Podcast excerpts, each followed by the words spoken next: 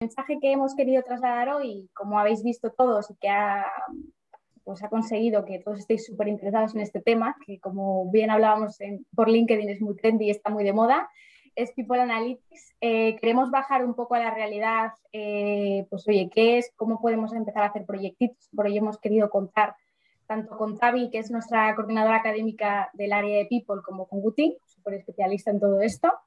Eh, y bueno, pues esperamos que disfrutéis mucho de este ratito encuentro que vamos a tener todos, eh, que por supuesto eh, escribáis por el chat preguntas, comentarios, que sea también interactivo.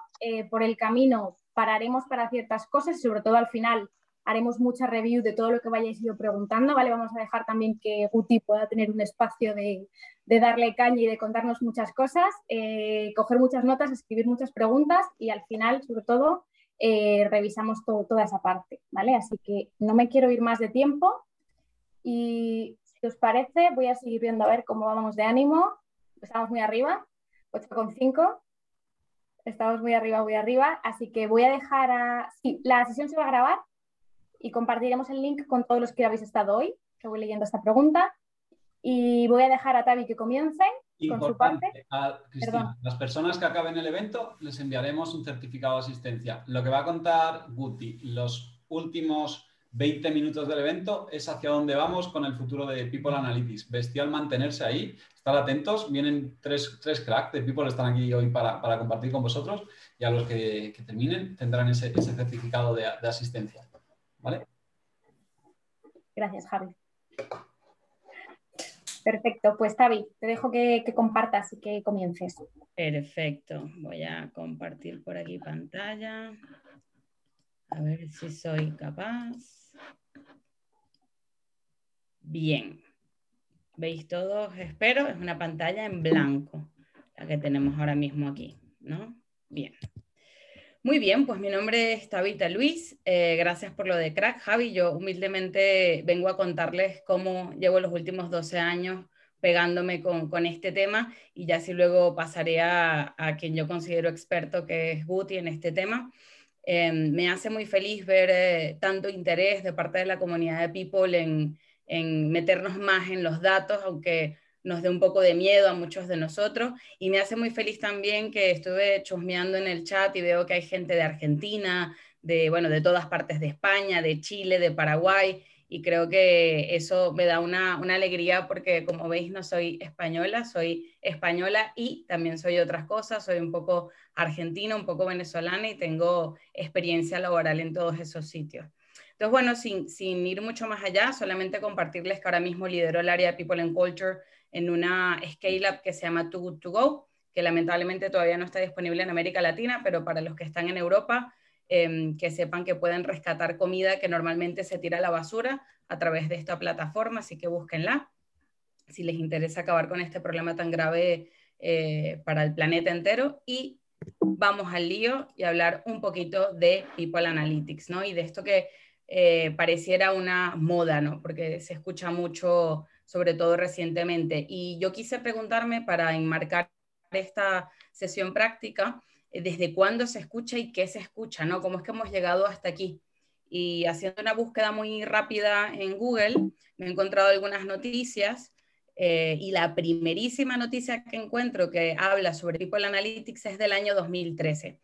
Y, fue la empresa puntera, y van a ver que casi todas las punteras son grandes tecnológicas, la empresa puntera Google que por primera vez comenzó a hablar de People Analytics, ¿no? como datos aplicados al departamento de People, los recursos humanos como, como se solía conocer. Entonces aquí comienza esta andadura de cómo nosotros descubrimos cuál es el uso que podemos darle a los datos para ser eh, más eficientes. Y a partir de allí, pues hay un camino un poco tortuoso, ¿no? De la utilización de los datos, que espero con el que se puedan sentir identificados. Em, el año siguiente empiezan a aparecer noticias como, bueno, parece que People Analytics es el futuro, ¿no? Esto, esto que dice Moneyball quiere decir, bueno, aquí está como una oportunidad económica para el área de recursos humanos, pero todavía no se sabe mucho de qué va. En el 2015, y esta noticia me hace mucha gracia, dice, los geeks, los nerds llegan a recursos humanos. Se habla, se habla de datos en el 2015 como si fuera algo solamente para, para los nerds, ¿no? para los más frikis. Entonces pareciera que, que, el resto de People and Culture, el resto de recursos humanos todavía no tiene mucho que ver en este tema. Seguimos avanzando y entonces ya comenzamos a ver grandes tecnológicas que dicen, uff, nos quedamos atrás. ¿Cómo hacemos para ponernos al día? Pues Microsoft, por ejemplo, compra una startup llamada Volumetrics para poder incorporar ese conocimiento de People Analytics que ya Google lo tenía hace un par de años. Y seguimos allí y empezamos a ver artículos que nos dicen que esta es la, el takeoff, la, la nueva tendencia. ¿no? People Analytics en el 2015 las grandes consultoras como Deloitte ya comienzan a identificarlo como la gran tendencia. Y seguramente algunos de los que tienen un poco más de experiencia que están escuchando, pues mm, sabrán que más o menos en esa época comenzamos todos a preguntarnos, bueno, ahora ya no podemos escapar de datos, ¿qué hacemos? No? ¿Cómo podemos comenzar a, utilizarlos? Sigue la tendencia y se empieza a identificar People Analytics con la utilidad práctica que tiene para nuestra área, ¿no? ¿Cómo, cómo eh, en este caso, evitar errores o ahorrar dinero a través del uso de People Analytics. Todo esto son noticias que van saliendo. 2017 van, van cerrando y ya comienzan a hablar de, bueno, cómo se suponía que iba a ser una gran tendencia ya en el 2013, pero todavía no termina de despegar. 2018 seguimos tratando de identificar cómo nos puede ayudar, ya no solo a, a evitar errores y ahorrar dinero, sino también a cambiar procesos y a impactar en conductas humanas y en cultura. Y de esto van a ver que Guti les va a dar unos ejemplos súper prácticos y súper interesantes sobre este tema, ¿no? Cómo impactar en cultura a través de datos.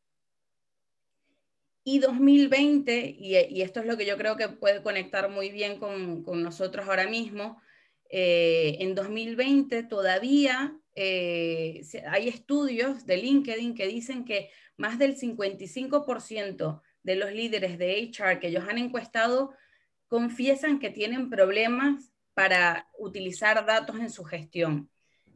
En el 2013 ya Google estaba utilizando datos, ya People Analytics era una cosa, ya se hablaba de People Analytics.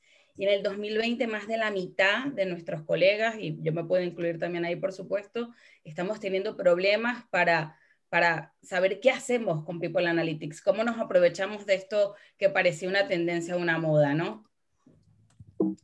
Entre otras cosas, ¿por qué? Porque, uy, se me fue para acá, porque a partir de 2020 identificamos que el mercado de People Analytics y todo el software asociado eh, está creciendo de manera apabullante, también impulsado por la pandemia, ¿no? Esto también un poco, y por, por cómo ahora todos estamos distribuidos en diferentes partes.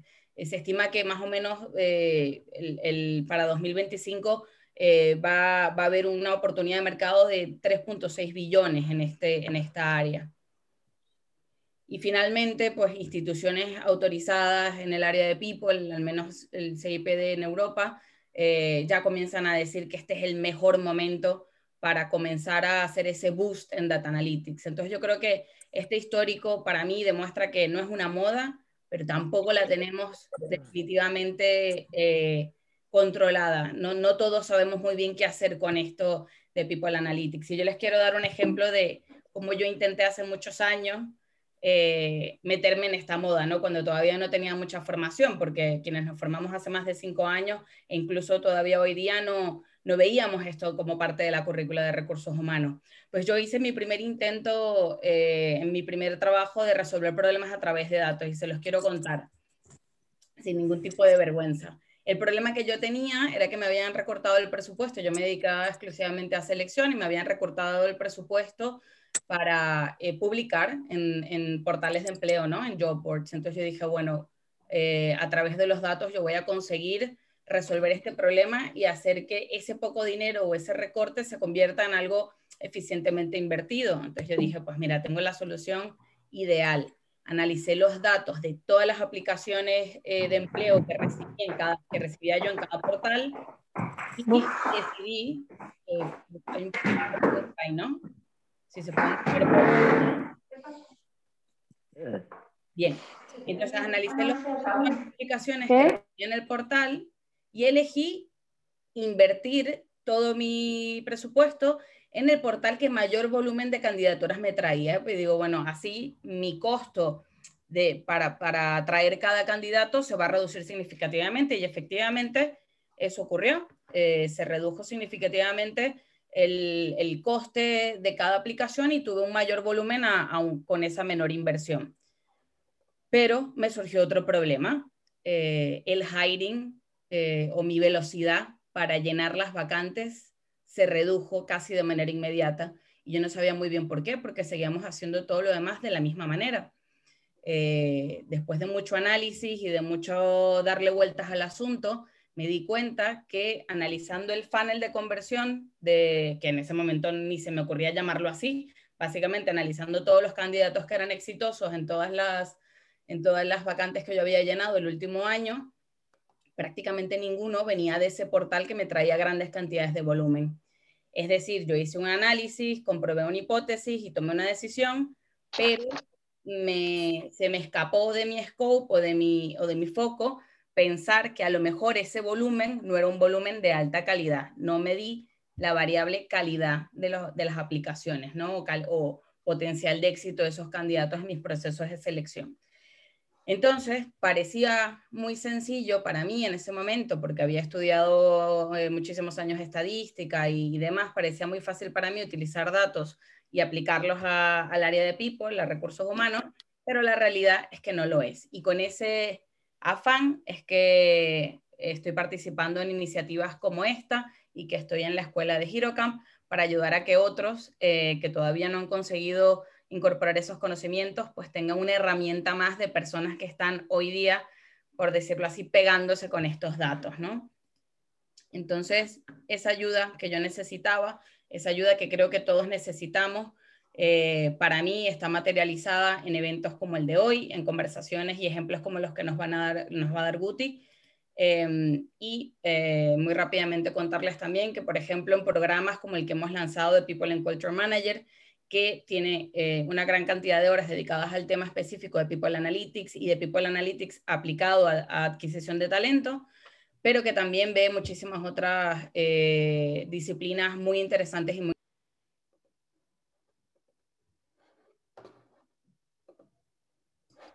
Uy, te has entrado en mute, eh, Tabita, no sé por qué. Sí, ahora. ¿Ahora sí? Ok. Bueno, se cansaron de escucharme, ya voy a terminar. Dos minutitos. Eh, y los dejo con Guti, que yo sé que es mucho más, mucho más empático.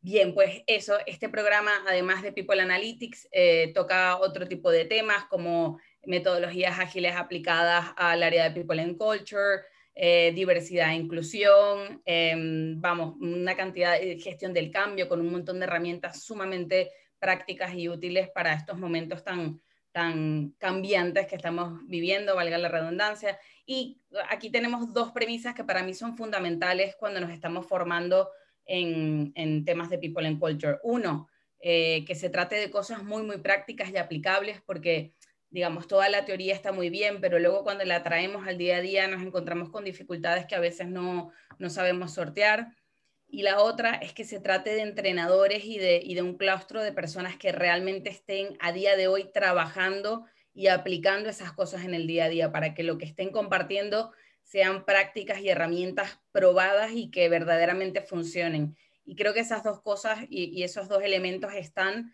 dentro de este programa y, y, pues Guti está aquí justo el día de hoy porque es nuestro, nuestro profe, nuestro entrenador de People Analytics Em, y pues ahora mismo los voy a dejar para que él ya entre en materia con, con vosotros y, que puedan seguir aprendiendo de este tema tan fascinante. Genial, genial. Eh, thank you, thank you David. Haces, muy fácil que, que continúe, que pille el testigo a partir de aquí. Em, bueno, primero, Em, bueno, lo, más importante primero es, vais a escuchar como un gato que parece que, tiene un drama montado en casa, ¿no? Está, está, fuera de la habitación, os garantizo que tiene agua, que tiene comida y que tiene arena. Entonces, aunque escuchéis un gato como que está fatal, tranquilo, tranquilo, está bien, está perfecto, Entonces, a veces se escuchará de fondo como, un maullido así de me estoy muriendo, no, no me estoy muriendo nada, está, bien, ¿no? Y bueno, bromas, bromas aparte, pero lo, vais a escuchar. Em, como contaba un poco Cristina, me, gusta mucho el enfoque de Hero Camp, estoy muy cómodo, estoy muy contento de estar hoy aquí por, por una cosa, que es que venimos a experimentar. Y esto te da la licencia para hacer charlas como esta, ¿no? Sean experto en People Analytics. No, no, creo que soy alguien que esté intentando hacer cosas. Os voy a contar qué cosas estamos intentando hacer.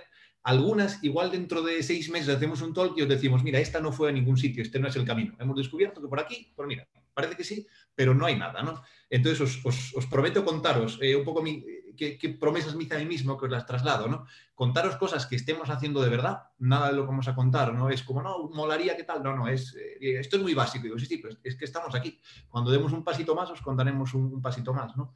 Eh, experto para nada, es más, eh, es más como inquieto, ¿no? dentro de unos años veremos sistemas, algoritmos súper montados de People Analytics y diremos, ah, se hacía así. El tío que era hace dos años que nos contó aquello no, no tenía ni idea, ¿no? Pues puede ser, ¿no? Pero esta es la pequeña licencia de, de, Hero Camp, ¿no? De licencia de, de, investigar, de probar, de hacer, de, divertirse en ese camino, ¿no? Entonces, eh, os pediré varias cosas. Una es que uséis el chat para ir comentando, porque tanto Cristina como, como Tabita van a ir leyéndolo entonces así podéis pararme la conversación, podéis hacer que vaya más rápido, como venga, acelera que esto es muy básico, o vuelve atrás, o id comentando ahí que así ellas, vamos, por favor, eh, Tabita, Cristina, haced eh, cuñas, parad la presentación cuando consideréis, es como no, no me dejéis aquí hablando solo que, que, que, igual me pierdo en mis, en mis historias, ¿no? Y, y, bueno, también agradeceros mucho a los que ponéis la cámara, de verdad, eh, es súper guay poder hablar y, y, no hablar una presentación, hablar a personas, ¿no? Pues venga, vamos, vamos allá. Os voy a contar un poco. Eh, déjame compartir.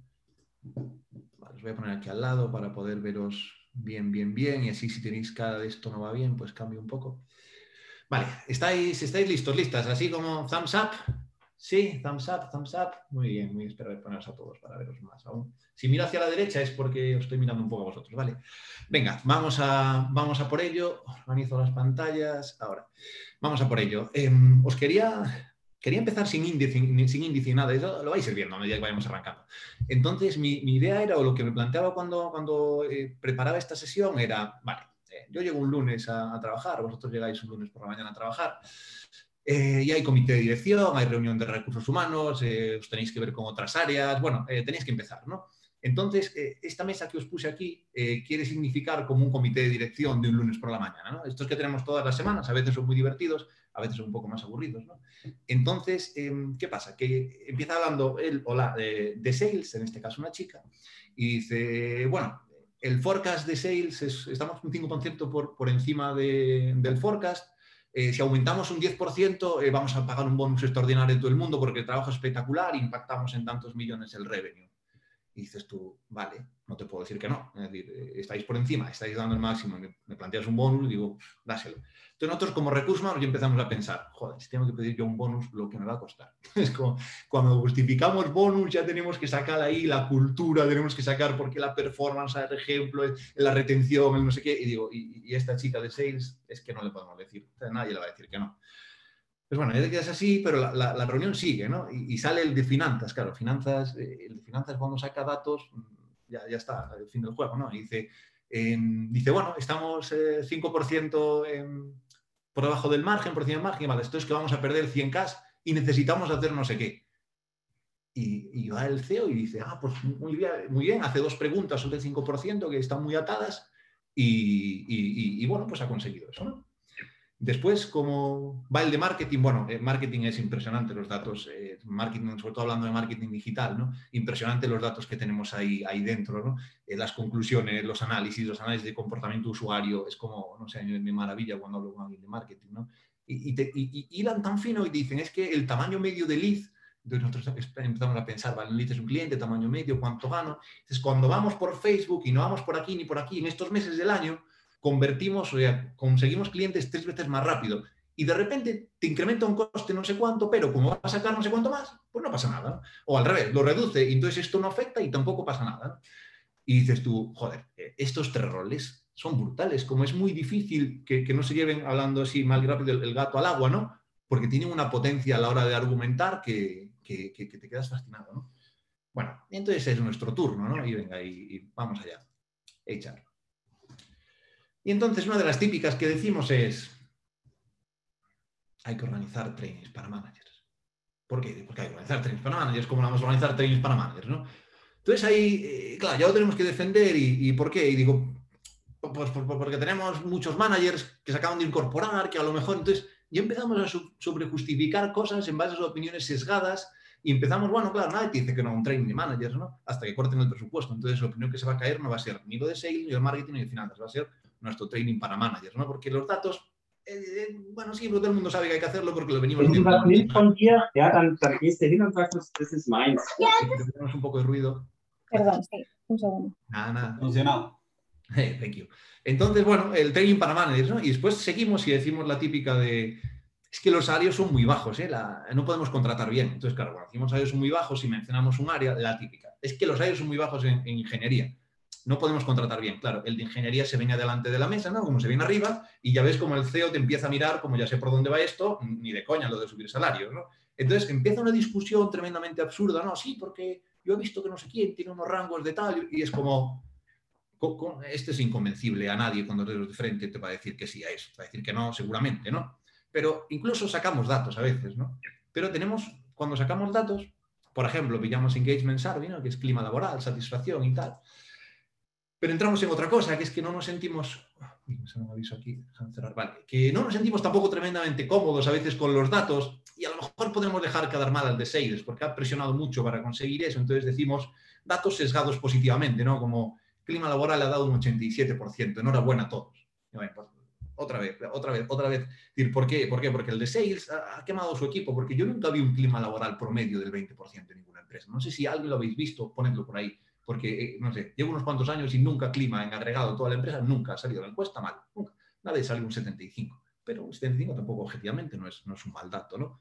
Entonces, claro, yendo con este approach al nivel de profesionalización que están yendo el resto de áreas, ¿cómo queremos que se nos tome en serio? Es más, si miráis gráficas de eh, número de personas de directores de recursos humanos que llegan a CEOs, que aspiran a ser a CEOs, es bajísimo, pero es que es tremendamente bajo, porque no entendemos, porque, porque no manejamos bien los, eh, este tipo de reuniones.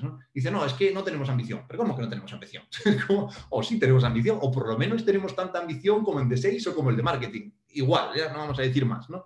Entonces, eh, cuando pasa esto, es como, como, eh, eh, por, favor, es como, es, es, obviamente te, te, tenemos que cambiar algo porque nuestro impacto se va a ir a menos, a menos, a menos y a menos. Y como sigamos hablando, organizando training por managers, cuando vengan mal dadas, se nos va a caer el training por managers, se nos va a caer la encuesta, se nos, va, se nos van a caer las cosas, porque el que tenga los datos se los va a llevar. En un entorno de abundancia, pues, nada, aunque justifiques un poquito, rema a favor, ¿no?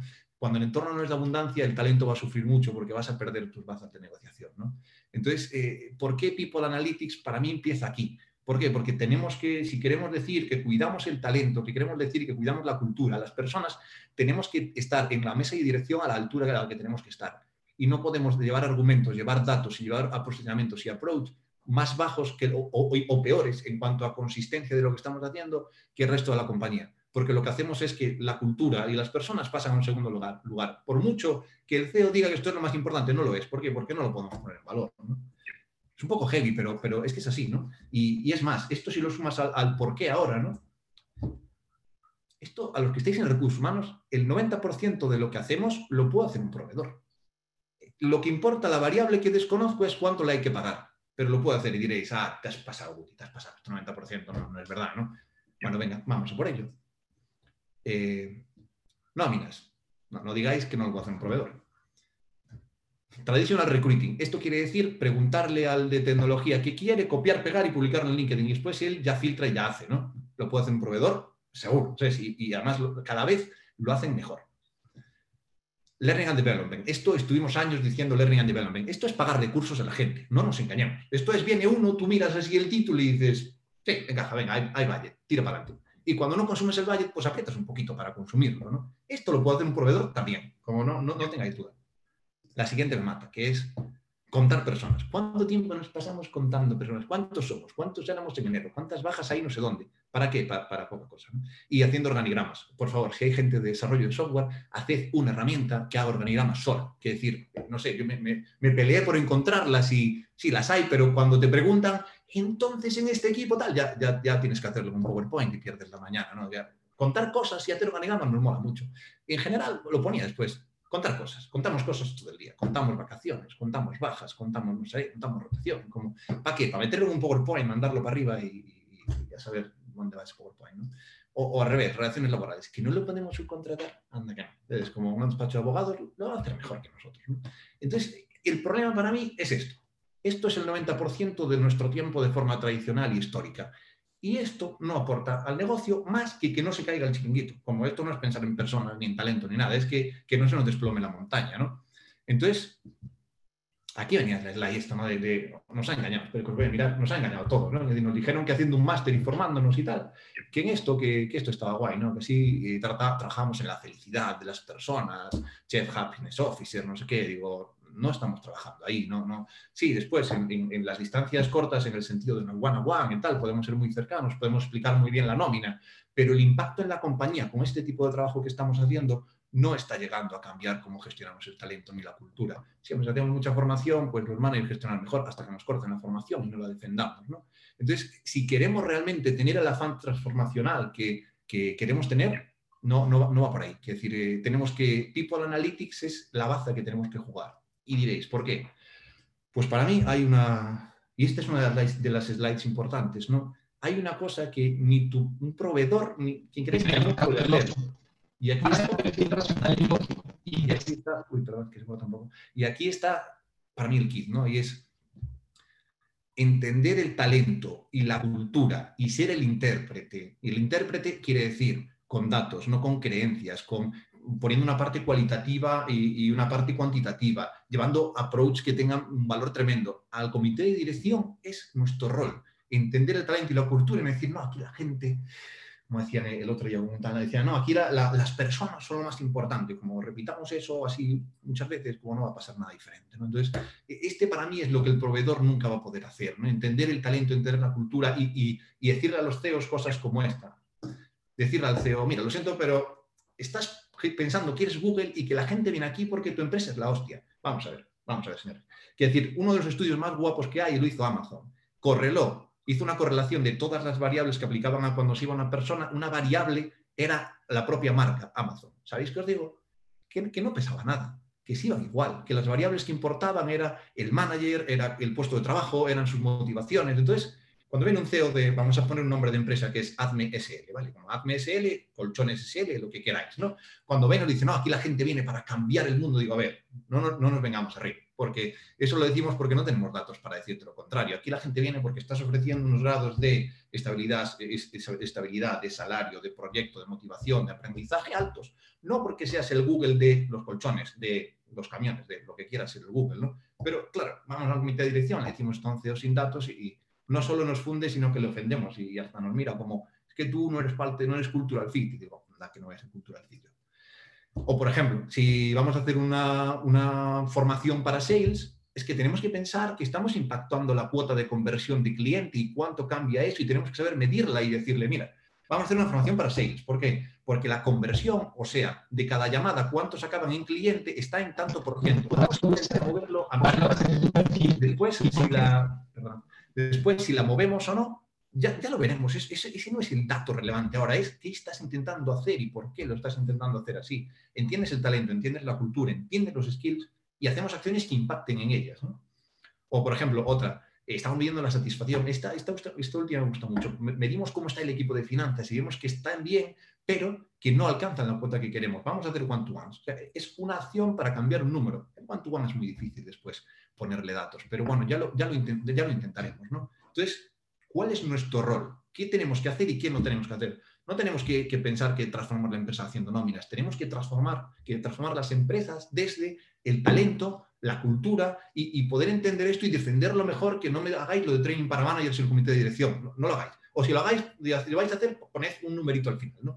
Es decir, para cambiar no sé qué y tal, es como sed precisos, sed concisos, no, no vayáis a, arriba del todo, porque hay, hay esas palabras baldías basadas en creencias nos, nos, nos, van, nos van a matar, que no vamos por ahí, ¿no?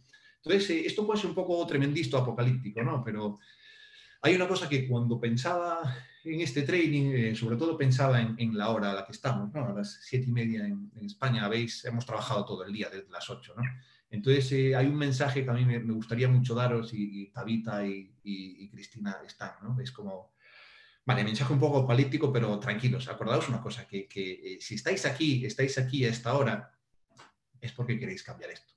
Es como estar aquí hoy es la hostia. Que decir, que estéis aquí hoy escuchándome a mí, intentando dar valor por algún lado y que, y que estéis aquí perdiendo vuestro tiempo libre, invirtiéndolo en, en, cambiar las, en cambiar las empresas, cambiar la cultura, cambiar cómo hacemos las cosas, cómo se gestionan las personas, lo vais a conseguir, porque no hay nada que con esfuerzo no se consiga. Entonces, ese cambio, hemos sido engañados, sí, vosotros y yo, todos, ¿no? Pero esa, generación de HR, de gestores de personas que van a venir, esa generación de héroes que tenemos que cambiar la cultura y cómo hacemos las cosas, todos, yo, Tabita, Cristina, todos vosotros sois parte de ella. O sea que estáis en el camino correcto, en el momento correcto, en el sitio correcto. O sea, pillad y de las dos slides estáis en la segunda. Ya estáis ahí solo por estar hoy aquí, independientemente que mañana tengáis que ir a hacer payroll. Vuestra mente ya está pensando en lo que, en lo que tenemos que hacer. ¿no? Entonces, vamos a meternos más en harina. ¿Vais bien? Sí, caras de... Sí, sí, sí.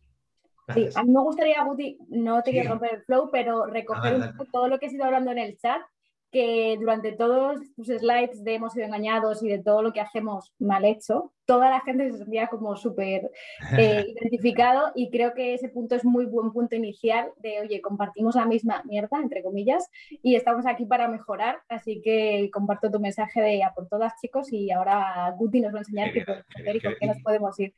Genial. Y no os penséis que yo no, es, que yo no estoy en esa mierda también, ¿eh? Ojo, que sí, que sí, que sí, a, saco, hasta que la evolucionemos vamos a tener que hacerla, ¿no? Pero el tema es dónde está nuestra mente, dónde estamos mirando ya, ¿no? Entonces, un poco de teoría muy, muy básica, muy básica, no, eh, muy explicada, por lo menos como mi mente lo necesitó para entender esto, ¿no? Y es, cuando hablamos, esta mañana he hablado con mi equipo, cuando hablamos de, de People Analytics, nos imaginamos ingenieros de datos con supercomputadores haciendo cosas. E, e, ese es, entonces, quitaos esa parte de, la mente, ¿no? Están saliendo muchos papers de universidades, entonces, claro, tú lo que ves ahí es eh, doctorados y, peña como súper guay, super, con muchas matemáticas y mucho tal, haciendo cosas, y dices tú, uff, como para que convenza a mi jefe de que me dé 30.000 o 40.000 euros para contratar un ingeniero para, como, olvidaos, que no, no, no es el camino.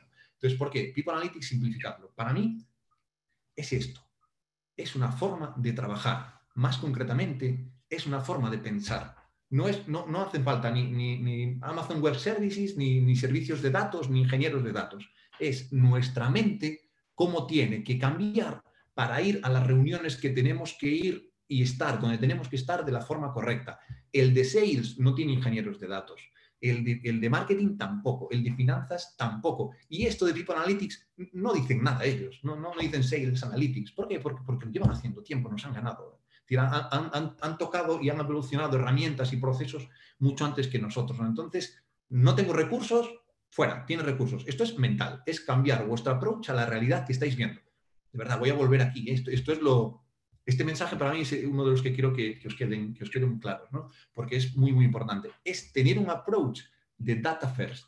O sea, cuando estamos haciendo cualquier cosa de la más grande a la más pequeña, pensar analíticamente qué estamos moviendo y qué estamos cambiando y cómo eso afecta al resto del ecosistema en el que estamos trabajando. Es pensarlo. El dato podrás medirlo mejor o peor, podrá ser más objetivo o más subjetivo. Es igual la, capacidad del dato, no, no, vayáis ahí, sino es cómo cada paso que damos en una compañía o en un proceso que instauramos o demás, pensamos, ¿y cómo lo medimos? ¿Y tiene sentido recapitular estos datos? ¿Y cómo estructuramos la información? ¿Y cómo hacemos que eh, esto, esto sea automatizado y, no tener que hacer una PPT cada año? ¿Y cómo? Es una forma de pensar y, todos podéis cambiar aquí. Es más, si estáis hoy aquí, ya estáis pensando de esta forma. Es como, ponernos algunos ejemplos, es pensar cómo podemos medir las cosas que estamos haciendo.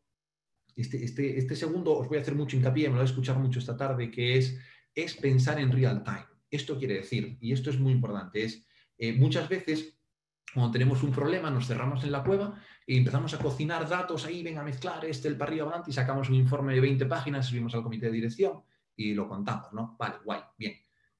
Pero hay que evolucionar una cosa, es ese informe no puede ser ad hoc, a medida, porque ha pasado algo. Los datos tienen que ser parte de nuestro ecosistema. Tenéis que configurar vuestro entorno y veremos cómo. De una forma en cual los datos os hablen cada día por la mañana y veáis, uy, uy, eh, rojo, verde, mm, rojo, rojo, mal, rojo, mal, verde, bien. Tienen que hablaros, no podemos ir, claro, ¿por qué? Porque cuando vas a hacer un informe de 50 PPTs ahí súper guay, súper currado, vas tarde. Ya ha pasado lo que ha tenido que pasar. Si tenías una crisis reputacional, ya la tienes. Si tenías un, equipo que se ha quemado, ya se ha quemado. Si tenías promociones mal hechas, ya están mal hechas. ¿no? no podemos ir con el PPT a posteriori y demostrar, es que yo te dije que había que hacer training para managers. Mal, mal. ¿Por qué? Porque el hecho ya lo tienes aquí. ¿no?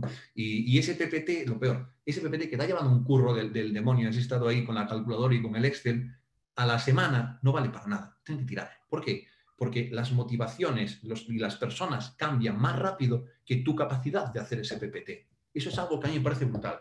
Es decir, a día de hoy las motivaciones de cada uno de nosotros a lo largo del año van más rápido que como compañía podemos adecuarnos a ellas. Es más, personas que no eran, que, eran solteros están en pareja. Ya, y unas cosas muy fáciles, ¿no? No eran padres, ahora son padres. Ahora en remoto viven en otro sitio. Las personas están cambiando muy rápido a nivel motivacional, ¿no? ¿Qué les importa? ¿Qué les afecta? ¿Dónde se...? Y, eso no lo puedes medir. O sea, tienes, tienes que tener KPIs muy ágiles que si dependen de que tú esperes, espera, que esta semana el PPT mal, que esta tengo la nómina. La que viene me han pedido una cosa de selección, la, la, siguiente creo que lo puedo hacer. Vas a usar, uno, datos antiguos y dos, a la semana no va a valer para nada. Entonces, es un approach de que pienses cómo ver los datos en tiempo real a la vez que estás construyendo tu área de personas o a lo mejor los que estéis en una empresa muy grande, pues el, el trocito en el que estéis de, esa, de esta área de personas, pues cómo ahí aplicáis esta forma de pensar diferente. ¿no? O sea, no olvidaos, no hace falta ni miles de euros para científicos de datos ni para herramientas. Hace falta que cambiemos nuestra forma de pensar. Y cuando vayamos a las reuniones, que vayamos pensando en qué dato es el que quiero traer, cuál estoy afectando, lo tengo mal medido. Pues lo dice, dices, mira, este dato estamos viendo aún cómo afinarlo, pero nos dice esto. Bien, tienes algo, empecemos por ahí, ¿no? Y mmm, esto es experimentación, lo siento, ¿no? Ni, ninguno somos expertos de nada, estamos experimentando, probando el camino, ¿no? El ejemplo típico de la bombilla, 200 formas de, cómo no hacer una bombilla, pues yo me siento un poco igual. Estamos probando a ver dónde está el botón que nos ayuda a, ver si este proceso, esta es la métrica, a veces medimos métricas que no nos dicen nada, y de aquí está todo el mundo bien, digo, esta, esta métrica me da que no está muy bien. Entonces, como tenéis que ser críticos, experimentar, probar, equivocaros, volver hacia atrás, hay días que te estás pegando con algo y dices, siento que he tirado el día de hoy. Y es una sensación muy agridulce, porque estás ahí como intentando sacar un, modelo muy chulo y tal, y no sale y dices, ah, qué, rabia, ¿no? ¿no? He hecho nada hoy, ¿no? Pues bueno, te has pegado la, en la, fase de, ¿cómo es? El camino al éxito, ¿no? Va de fracaso en fracaso, pues te la vas pegando hasta que dices, ah, mira, pues aquí está el botón, ¿no? Qué suerte, no, no, qué suerte no. Has currado como un campeón unos días ahí atrás pegándote contra una pared, ¿no? Y, y lo último es, cuando empecéis a montar modelos de datos, ahora veremos un poco más, tened paciencia, porque lo más probable es que los datos históricos nos valgan. Y porque es, muy difícil que cuando queréis analizar datos, el que ha estado antes o, el, o vuestra mente de antes lo haya estructurado bien.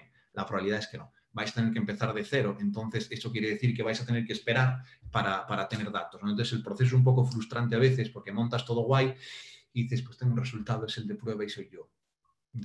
No vamos a ningún lado con este dato. Entonces, bueno, bien, pues tienes que darle tiempo a los sistemas a pillar datos a todo lo que montes. ¿no? Entonces, esto para mí es de verdad, quedaos con esto, es una forma de pensar, ni, ni, es cuestión de, ni, ni, de recursos en cuanto económicos, ni de tener data science, ni de tener software engineers, no lo es, mirad, ni el de finanzas, ni el de sales, ni el de marketing los tienen. Y, y, tienen un approach analítico, vamos, no, ya nos gustaría estar nosotros, a nosotros ahí. Vale, entonces, esta es una slide importante. Y la siguiente, os cuento un poco cómo yo entendí esto y, y me ayudó también a, a, ver cómo analizar los datos que teníamos. ¿no? Vale, en, en, en People Analytics hay cuatro niveles de análisis que podéis hacer, que son descriptivo, diagnóstico, predictivo, se me queda pillado, y prescriptivo. Vamos a ir muy despacio, ¿vale? Y hay una línea que os contaré qué hace ahí.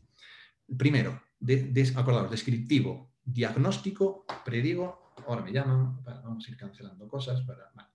eh, predictivo y prescriptivo. Bien, descriptivo, aquí son los datos que tenéis todos. Es mirar hacia el pasado y decir qué, sucesos ha habido. ¿no? Por ejemplo, la rotación del equipo de tecnología es un 50% más rápida que en, bueno, que en 2020, que en el año anterior. ¿no? Bien, es mirar hacia atrás, pillar datos y decir, mira, que allí ha pasado esto. ¿no?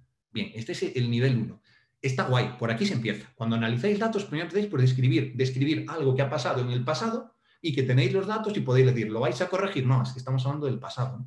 Pero es muy importante que empecemos trabajando en, en, bueno, pues imagínate, ahora pillo todos los datos de recruiting hasta agosto y puedo explicar el recruiting de hoy a agosto con un punto de vista muy analítico. Bien, ¿voy a cambiar lo que ha pasado? No, porque es el pasado, pero ya tengo datos. Entonces, eh, descriptivos. Aquí tenéis datos de todo estilo, desde dónde viven las personas, desde eh, tenéis datos de, performance, tenéis datos de edad, de tiempo en la compañía, todo eso. Podéis explicar, pues los del año pasado se han ido los que tienen más de tres años y medio de, tiempo trabajado en esta empresa. Bien, mirad el pasado. Este es el primer, el primer punto, ¿no? Y es muy interesante.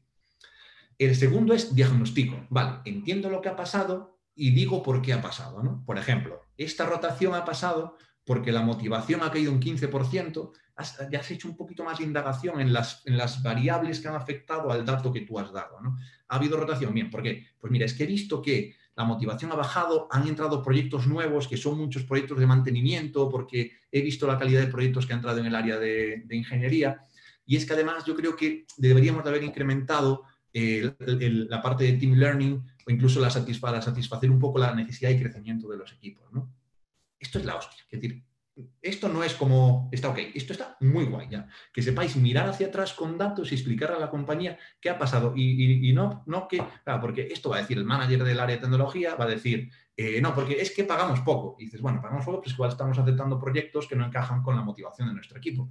Mm, igual son las dos cosas, pero yo tengo datos de que esta es una. Es como la otra igual también, ¿no? Entonces, este, esta es una parte, estas dos son capas súper chulas. Aquí si llegáis aquí, es la hostia ya. Nosotros en, bueno, sabéis que yo trabajo en Packlin, bueno, si se lo contamos al principio, eh, estamos aquí. Es decir, no hemos pasado aún de aquí. Después os traeré ejemplos, pero estas dos capas llevan mucho tiempo organizarlas bien. ¿no? Centraos aquí.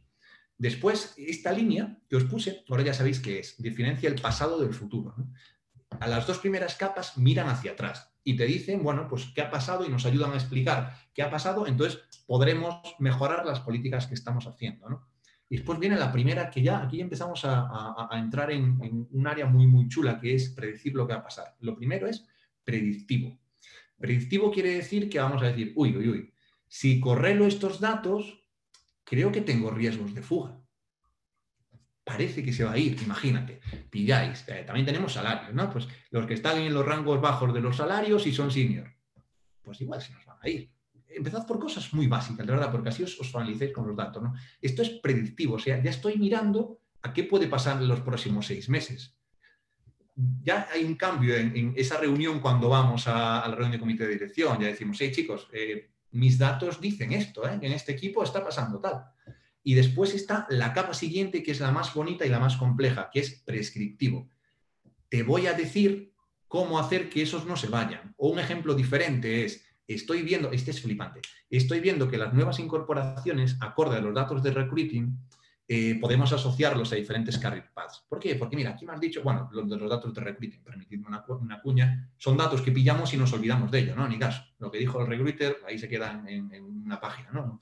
Pues eso está fatal y lo hacemos todos, ¿no? Y nosotros los primeros. Esos datos, ese recruiter que ha dedicado una o dos horas con todo el equipo a, analizar esa persona, tenemos que usar esos datos, por favor, no, no lo dejamos de tirar. Entonces, pues podemos ver que igual las personas que están calificando muy fuerte en people care o están calificando muy fuerte en comunicación y demás, es que igual podemos orientarlas a paths de gestión de equipos. Eso es prescribir. Estoy viendo que vamos a proponer porque estas personas pueden ser nuestros futuros líderes. Entonces, estás, no solo predigo que pueden ser buenos, sino te digo que los fortalezcas aquí, aquí, aquí y aquí. Entonces es prescriptivo. Es, ya te ayuda a qué decisiones futuras tomar para mejorar la calidad de management de la compañía. ¿Vale? Sí. Entonces, estas cuatro capas, empezad por el pasado, que son las más fáciles de trabajar, y después lo vais complicando un poquito más y llegamos a, predecir y llegamos a, prescribir también. ¿Vale? Sí, lo ha explicado, claro, eh, eh, Cristina, Tabita. Sí, thumbs up. Seguimos. De verdad, esto es para. Sí, genial, lo paramos cuando digáis. Vale, entonces, importante, quedaos con las capas. Eh, empezad por aquí siempre, en el pasado es cuando, donde más, más fácil es para empezar. Entonces diréis, vale, pero tú hablas de variables, de, datos que tenemos, ¿dónde están los datos? ¿Cómo, ¿Cómo, voy a por ellos para hacer estas, estas predicciones, estas cosas? Vale, voy a hablaros de, del entorno de tecnología que tenemos a nuestro alrededor en un área de, de HR. Todo lo que os voy a contar se puede hacer con Google Suite, que es gratis, está en Google. Es como no, no, no, no, os imaginéis programas súper potentes. Si los tenéis bien, si no los tenéis, Google Suite, hacéis una cuenta de arroba Gmail, bueno, cuidado con GDPR, con protección de datos, eh, si lo anonimizáis bien, pero si vuestra cuenta, si vuestra empresa tiene Microsoft, pues eh, Microsoft Power BI, lo que sea. Si tenéis en Google, pues Google Suite, tenéis toda la potencia que necesitáis. Lo que tenéis que tener claro es qué bases de datos tenéis, o sea, qué hojas de Excel tenéis y qué datos tienen cada una y cómo las relacionáis. ¿no? Por ejemplo, la primera es el HCM o, el HRIS. Eh, ¿no? Esto es el sistema de información de, con toda la información de empleados que tenéis.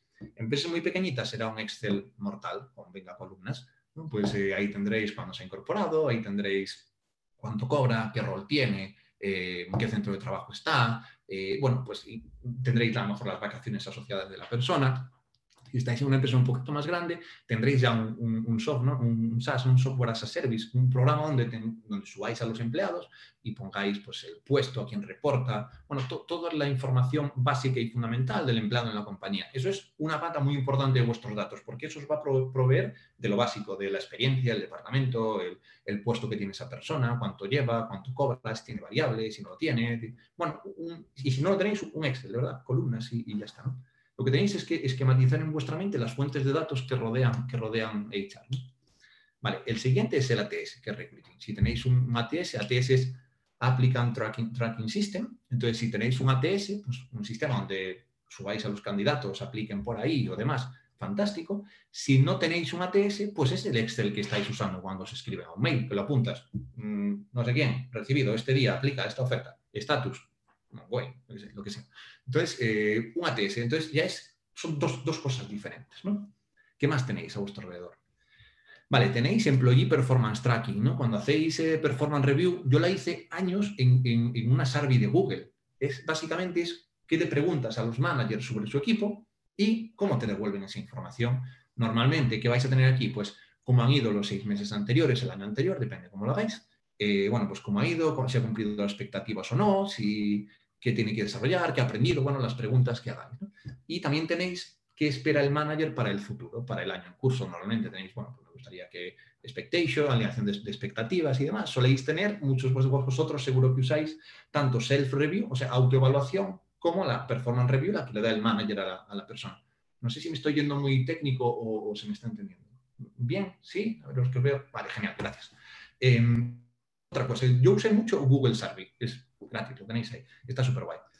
Em, después tenéis, como dice la palabra, hacemos encuestas de mucho estilo, pueden ser vía email, pueden ser vía Google Survey, pueden ser los que usáis Microsoft, habrá algo para hacer, si hay un Microsoft Forms, creo que se llama, uh, Office Forms o algo así, lo que tengáis para capturar datos de los empleados. Aquí, aquí podéis montar las típicas clima laboral, aquí podéis montar encuestas de salida, satisfacción de onboarding, es otra, otra fuente de datos que, tenéis.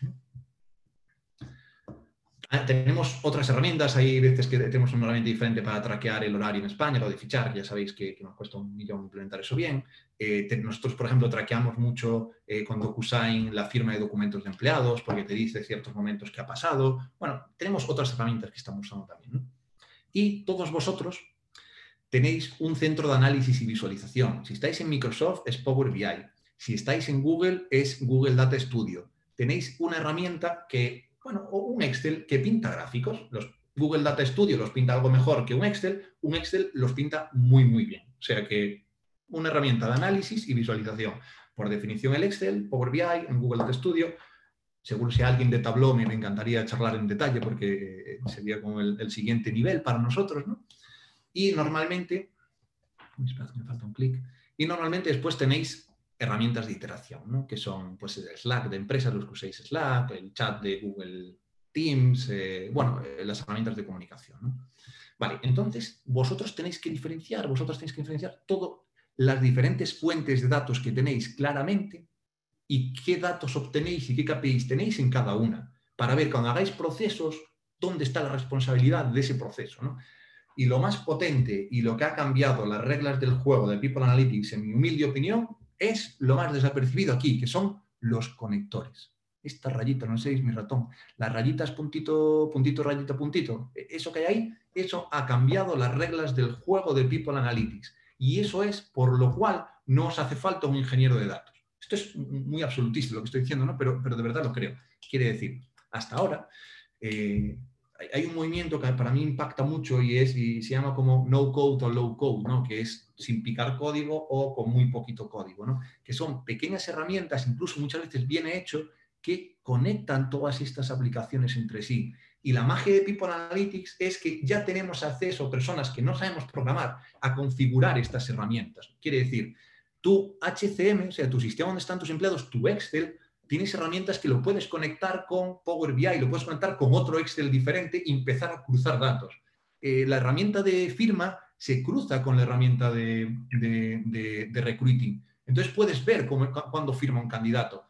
Lo más bonito, y, este movimiento empieza por, se, pueden llamar eh, integraciones, pueden llamar APIs, se pueden llamar, hay muchas vías, pero tenéis que explorar los conectores. Aquí en el curso de, va a ser, va a ser un, pelmazo, pero eh, el curso de People Analytics que vamos a dar, vamos a estar machacando mucho el entender bien los conectores, porque son los que te habilitan a jugar. Cuando yo os digo, y cruzas el no sé qué con el no sé qué, y dices tú, vale, pero es que aquí tengo un, identificador en el HCM y en, clima laboral tengo otro. Pues ya, ya, no puedo cruzar los datos, ¿no? Ahí es donde hay que tener cuidado. Tenéis que pensar esto muy bien para que podáis jugar con los datos, analizarlos. Aquí está el trabajo, chicos. Y esto es prueba-error. Nosotros nos equivocamos y tenemos que cambiar la tecnología que usamos. ¿Por qué? Porque no se hablan bien varios programas entre sí. Y, bueno, igual se hablan bien, que en nuestro caso actual se hablan bien, pero el coste de que se hablen es muy alto. tenemos que estar continuamente chequeando, cambian cosas, nos cabreamos y pasan cosas. Entonces, estos conectores son los que os permiten que ahora todo esto es una inteligencia única y podemos sacar datos y buscar datos y experimentar y probar de una forma muy fácil y muy rápida. ¿no? Entonces, eh, eh, bueno, y lo último, eh, además, las herramientas de visualización, Power BI o, Google Studio, las más famosas, se conectan con nuestros canales de comunicación, en nuestro caso con Slack, en el vuestro con el que tengáis implementado, y nos hablan. Y aquí está el real time, ¿no? Nos dice que mañana tienes el onboarding de no sé quién, nos dice, mira, que el dato este ha incrementado mucho, échale un ojo, y esto nos dice por la mañana cuando entramos a trabajar. Incluso cuando estamos en una, en una reunión, nos entra un aviso y dice, ha pasado no sé qué, tú, hostias, eh, hay que monitorizarlo, ¿no? Y esta, esta última pieza, esta última conexión, súper importante porque nos rompe lo de, y ahora hago un análisis, estoy todo el día aquí haciendo un análisis que cuando lo acabe ya va a cambiar todo. No, estamos en real time, estamos viendo los equipos, estamos traqueando los one-to-one que hagan.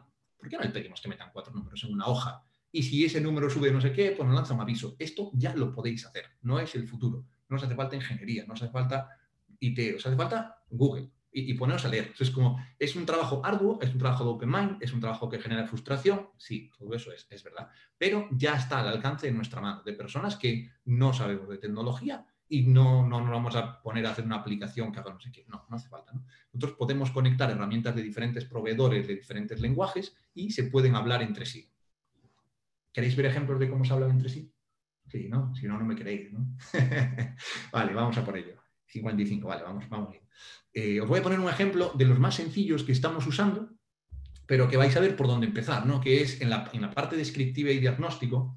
Por ejemplo, si usamos, si cruzamos los datos de, nuestro ATS, o sea, nuestros datos de, vamos a ver de hojas de cálculo. Si hablamos nuestro, nuestro dato del Excel donde pusimos cuándo nos aplicaron las personas y cuándo las hemos contratado, y si usamos el dato de las personas que se han incorporado, fecha de incorporación, podemos tener cosas como esta. Podemos ver el ritmo de firma que llevamos de candidatos, son datos reales nuestros de, de Y podemos ver las fechas de incorporación.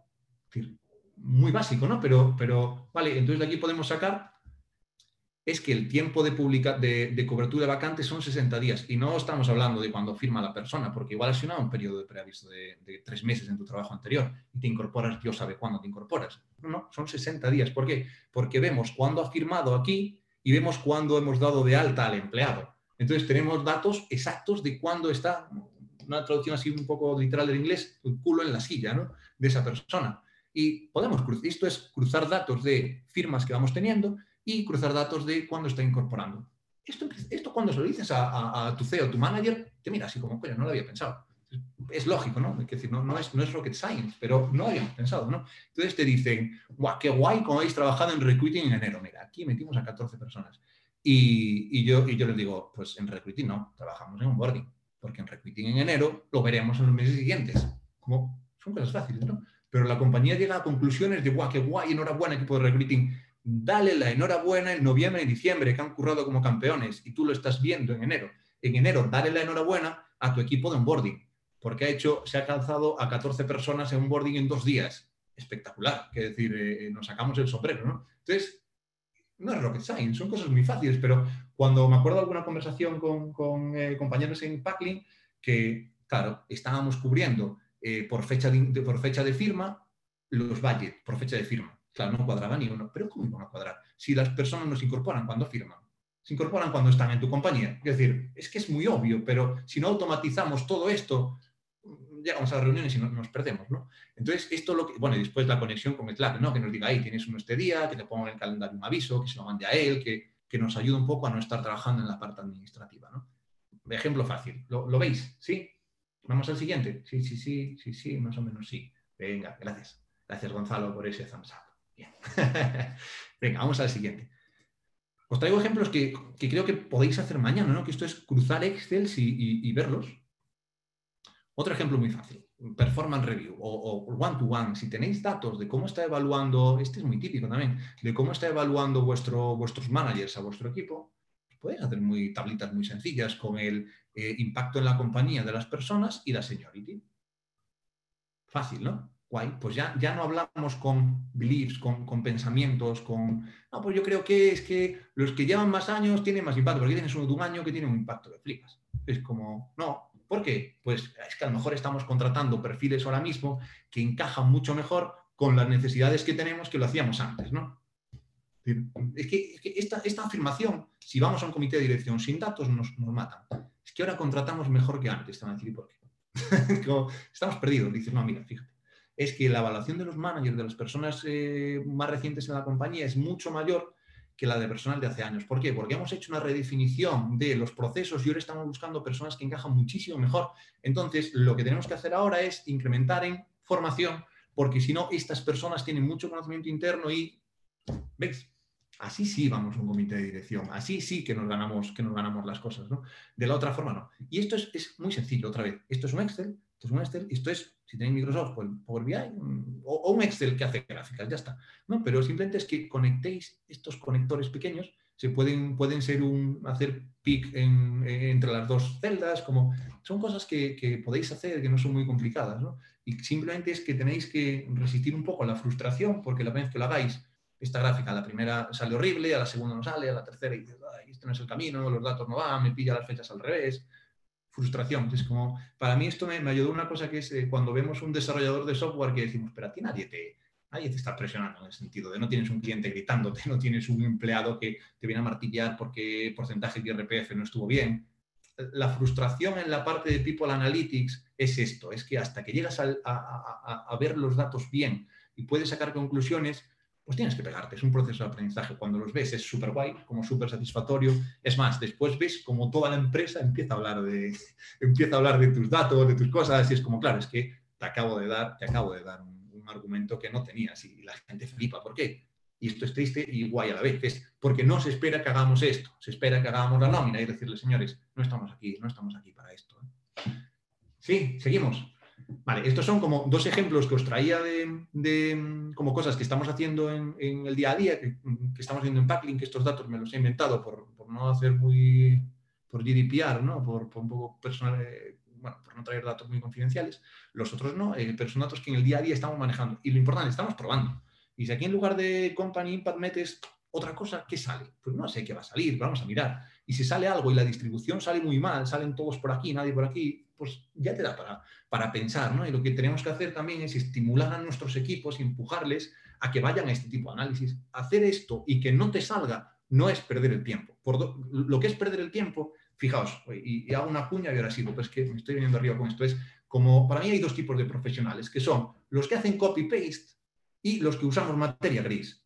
Todos tenemos que hacer copy-paste porque hay veces que no queda otra, ¿no? Pero cuando tenéis que iros a la parte de usar materia gris, de, enfrentaros a un gráfico y decir, ¿cómo lo interpreto? Y dais al de tecnología, le decís, a ver, ¿tú qué interpretas aquí?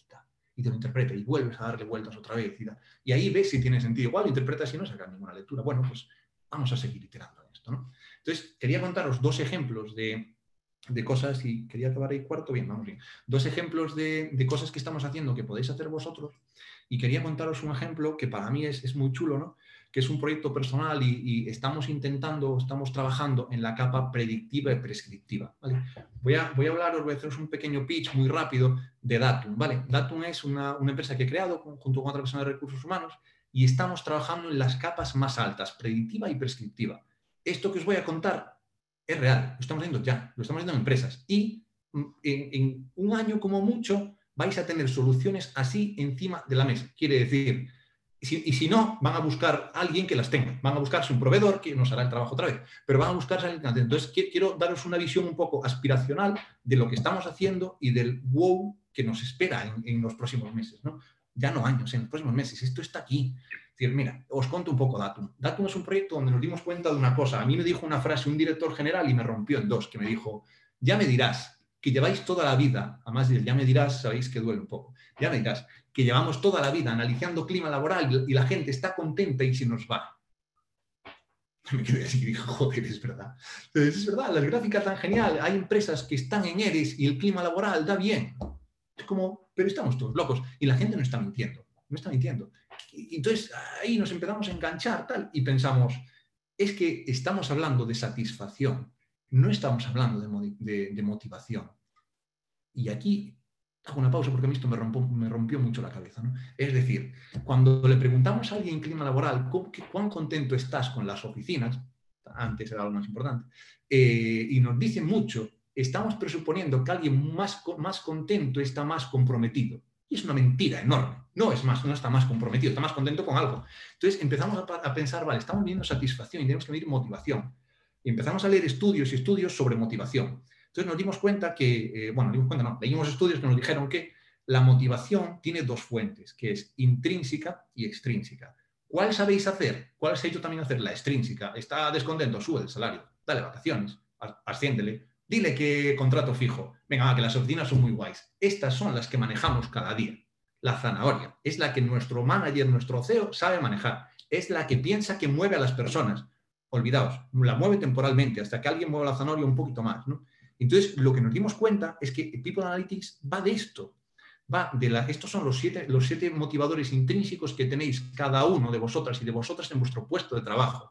Estáis ahí contentos más o menos por estos siete valores, que son autonomía, influencia, retos, aprendizaje, reconocimiento, compañerismo y sentido del propósito.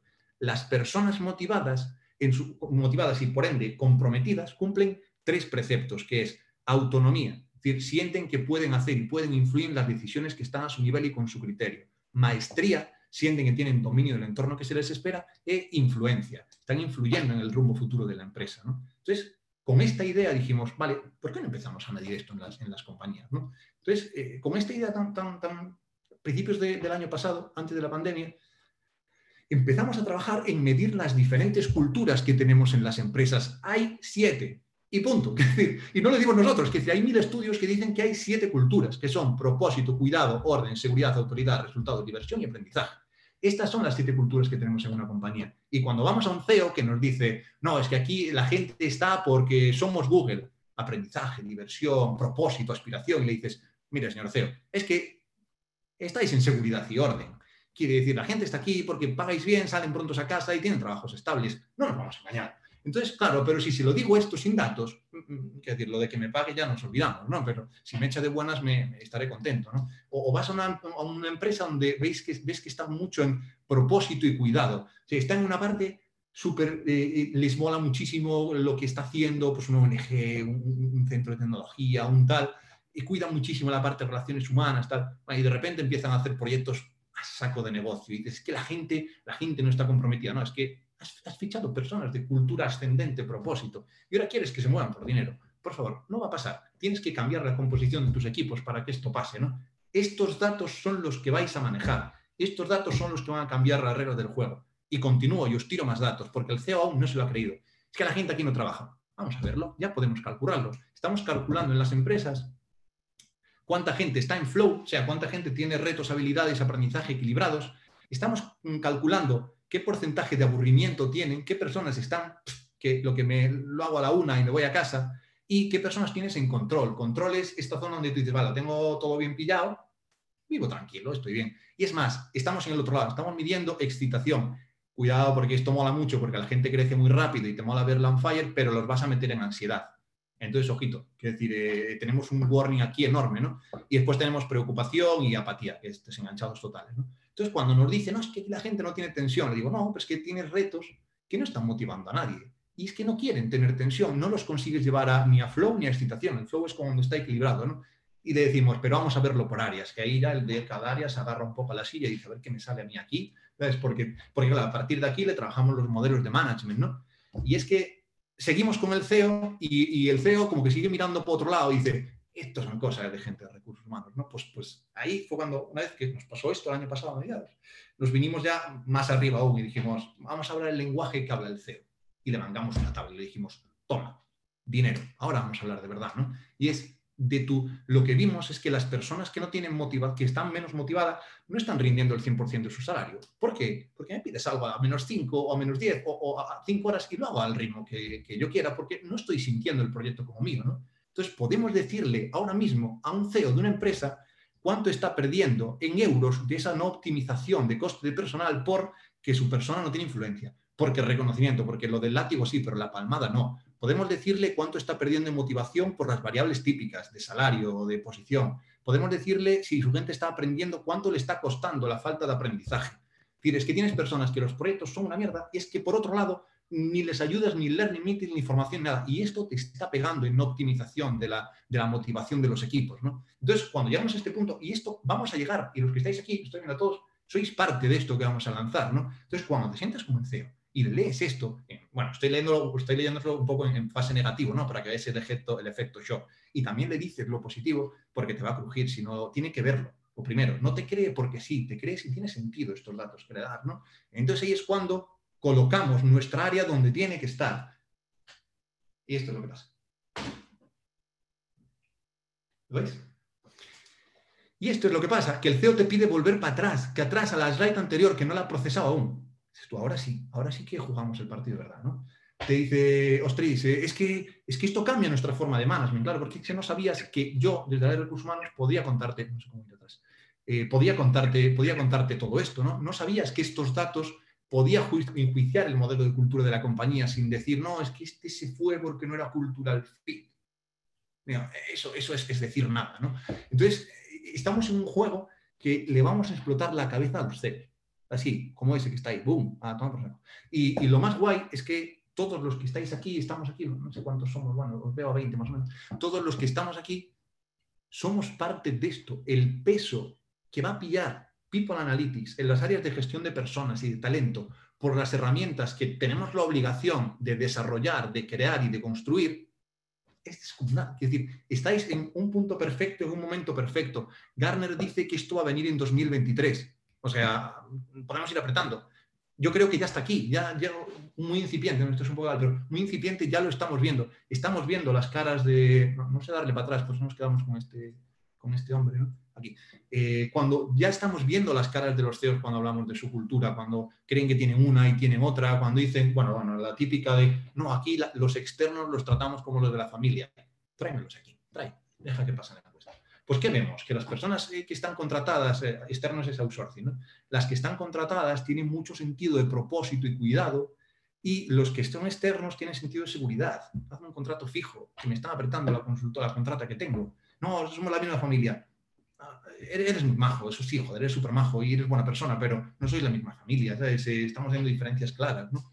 Entonces, vamos a empezar a tener datos que van a cambiar las reglas del juego. Y por eso os digo, empecemos por donde estamos hoy empezad por aquí, empezad despacio, empezad empapando súper bien y preparaos. Y preparaos porque lo que viene va a estar súper guay, nos va a poner al final al nivel que tenemos que estar. ¿no? Ha llegado esta tecnología, ha llegado para quedarse. Lo que, lo que es diferente es si vamos a ser nosotros, y cuando hablo de nosotros es Guti personalmente, eh, Carmen, Iván, Cristina, Laura, todos los que estáis ahí, si vais a ser y vamos a ser los drivers de esto o no. Si no, nos quedaremos haciendo nóminas, porque claro, nos subcontratarán, era nómina desde la subcontrata, pero ahí, bueno, pues tendrá sentido porque es lo que hacen, será su negocio. ¿no? Wow, me he pasado, ¿no? No me he pasado. Pero nos falta aplaudir, o sea, eh, eh, que echa humo. O sea, con la parte final ha sido como, por favor, que nos diga de dónde está sacando las cosas y la gente está comentando que les está encantando y que pedazo de evento. O sea, que gracias. Joder, todos eh, así, a pesar de las horas. O sea, ¿de dónde saca esto? Hice, un sprint final ahí muy loco, pero es que me vengo arriba. De Datu podemos hablar lo que queráis, ¿no? Hemos, eh, ya hemos experimentado con empresas desde 16 a, 700 personas. Es espectacular, es espectacular. Porque muchas veces, aunque este dato, igual aquí no hay el 22,54, igual aquí no hay, hay más del 4, pero las, los grandes números se cumplen siempre. Donde está apalancada tu compañía, que es en, esta, en esta parte, es verdad, es así. Y el CEO ves cómo le cambia la cara y ves cómo dice, joder, y yo, claro, joder, claro que joder, eh, ahora lo entendemos, ¿no?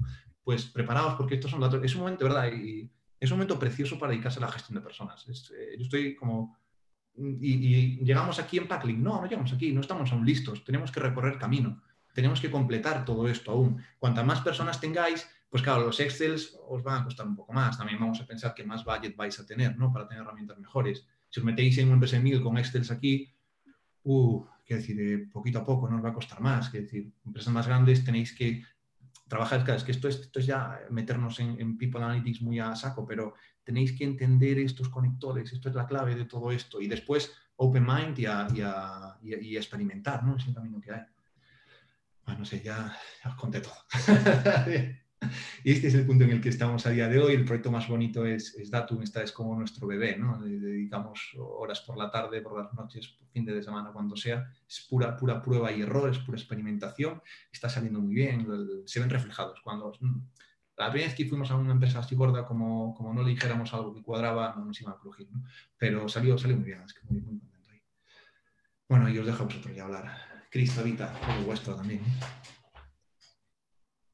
Wow, Guti, eh, qué pedazo de sesión. A mí me, yo vengo sonriendo toda, todo el rato porque me hace muy feliz ver a alguien que, se apasiona por un tema que, para mí también es apasionante. Em, han, hecho preguntas muy variadas y de todo tipo en el chat. Em, no sé si, si quieren incorporar alguna más ahora mismo y se la, Voy a dejar de compartir, si no os importa, y así os pongo a todos y os veo un poco más, ¿verdad? Para la parte de. Si queréis, después si hay que compartir por algo, encantado, abro, otra vez, pero así os veo, os veo a todos. Davita, Cristina, Guti, lo, los pasamos, lo hacemos en Menti, ¿vale? Para que, sí queden registradas y luego podamos hacer un post contestándolas, ¿vale? Perfecto. Vale. Parto pantalla. A ver si. Lo veis aquí. Os tenéis que meter con el móvil en, en menti.com y eso, contestar, poner del 1 al 10 la nota del evento y el contenido, contenido de los próximos entrenamientos. Esto es para ver qué funciona. A ver, son rápidos, aquí tardamos nada, un, dos minutos. Es críticos, eh, porfa, sed, sed, críticos, de verdad, que a mí lo que, lo que más mola de esto es aprender y, también mejorar a la hora de comunicar, de contar cosas. ¿no? Pues se, le ha ido la cabeza con la velocidad de esto. Pues, vale, número y próximos eventos, más de People Analytics, diversidad, eh, trabajo en remoto. Si podéis añadir algo de eso, nos vendrá bien para proponeros proponeros más eventos. Y ahora...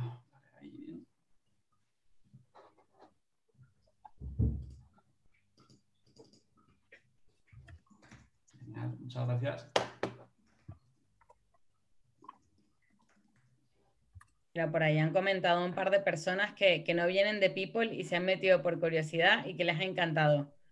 Joder, perdonad si he sido muy de recursos humanos, ¿eh? si me he pasado la parte de people muy a terminología y tal, muy tal, pero es un poco de, de, de, formación. Ya, Gutiérrez, nos han escrito hasta en la pizarra, te han puesto un 10 en el evento. eso, es alguien que me conoce, eso es alguien que me conoce, se ha venido arriba. Pues a ver si se anima un poco más, porque ahora, ahora en la siguiente slide, nada, en un minutito os, os ponemos ya para que apuntéis las preguntas, os las intentarán contestar, os los contestarán estos cracks de People y, os enviaremos el certificado. Ahora os pasamos el, enlace, ¿vale? Así que, vale, pues ya hay ciento. Vale, genial.